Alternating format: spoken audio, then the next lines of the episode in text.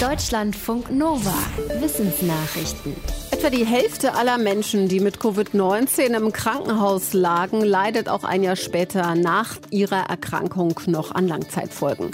Das ist das Ergebnis einer chinesischen Studie aus der Stadt Wuhan, wo die Krankheit zuerst entdeckt wurde. Die Forschenden berichten, dass sie die Daten von fast 1300 Patientinnen und Patienten ausgewertet haben, die zwischen Januar und Mai 2020 nach einer Corona-Erkrankung aus dem Krankenhaus entlassen wurden. Bei diesen Menschen haben sie jeweils ein halbes und ein ganzes Jahr später verschiedene Gesundheitschecks gemacht. Dabei zeigte sich, dass nach einem halben Jahr 68 Prozent der Menschen noch mit Langzeitfolgen kämpften. Ein Jahr später waren es immer noch 49 Prozent. Dabei waren die häufigsten Probleme Erschöpfung und Ermüdungserscheinungen, Muskelschwäche und Kurzatmigkeit. Die Forschenden fordern, dass Langzeitfolgen von Covid-19 besser berücksichtigt werden. 39,99. Das klingt besser als 40 Euro. Das kann dazu führen, dass sich ein Produkt besser verkauft. Aber US-Konsumforschende von der staatlichen Uni in Ohio haben herausgefunden, dass solche und 99 Cent Preise auch nach hinten losgehen können. Zum Beispiel dann, wenn es eine teurere Variante eines Produkts gibt.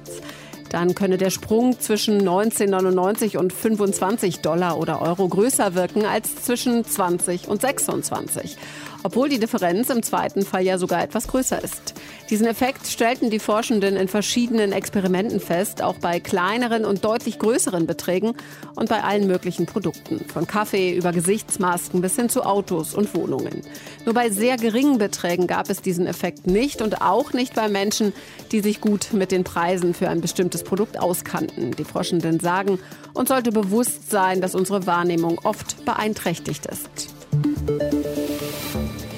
DNA aus über 7000 Jahre alten Knochen zu extrahieren, das ist nicht einfach. Aber ein Team unter Führung des Max-Planck-Instituts für evolutionäre Anthropologie hat das jetzt geschafft. Und zwar bei den Knochen eines 17-jährigen Mädchens aus einer Höhle auf der indonesischen Insel Sulawesi. Dort gehörte das Mädchen damals zur Volksgruppe der Tualean.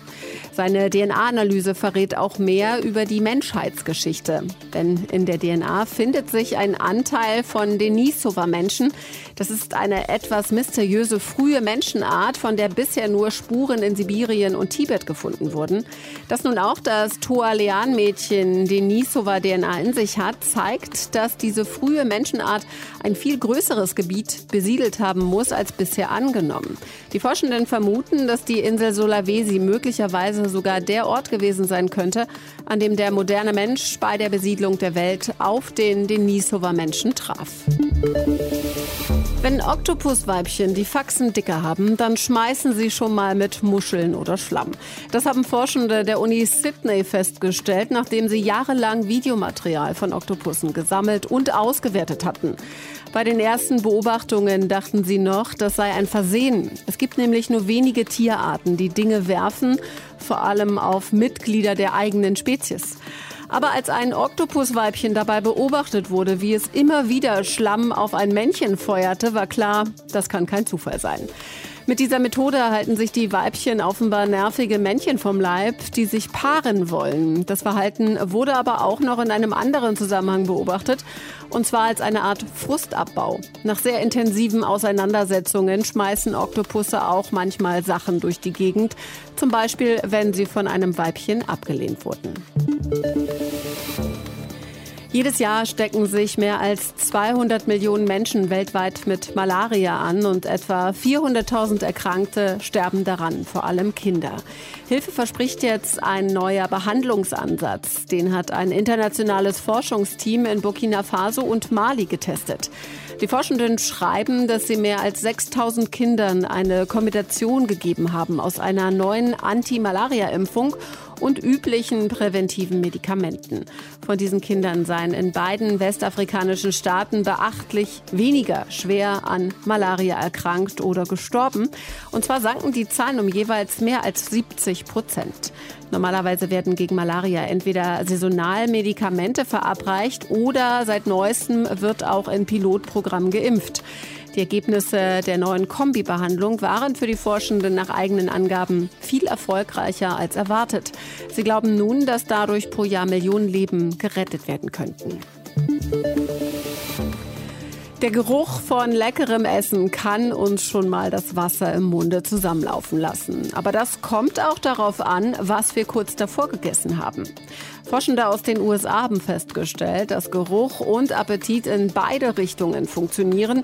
In Experimenten zeigte sich, dass Versuchspersonen sensibler auf Essensgerüche reagierten, wenn sie hungrig waren. Wenn sie satt waren, mussten Essensgerüche stärker sein, damit sie bemerkt wurden. Das galt vor allem für den Geruch nach dem Essen, das die Personen gerade gegessen hatten. Die Forschenden vermuten, dass das evolutionär vorteilhaft gewesen sein könnte. Wenn unsere Jäger- und Sammlervorfahren gerade Beeren gegessen hatten, konnten sie Beeren nicht mehr so leicht riechen, stattdessen aber zum Beispiel Pilze. Und das könnte wiederum zu einer abwechslungsreichen Ernährung beigetragen haben. Deutschlandfunk Nova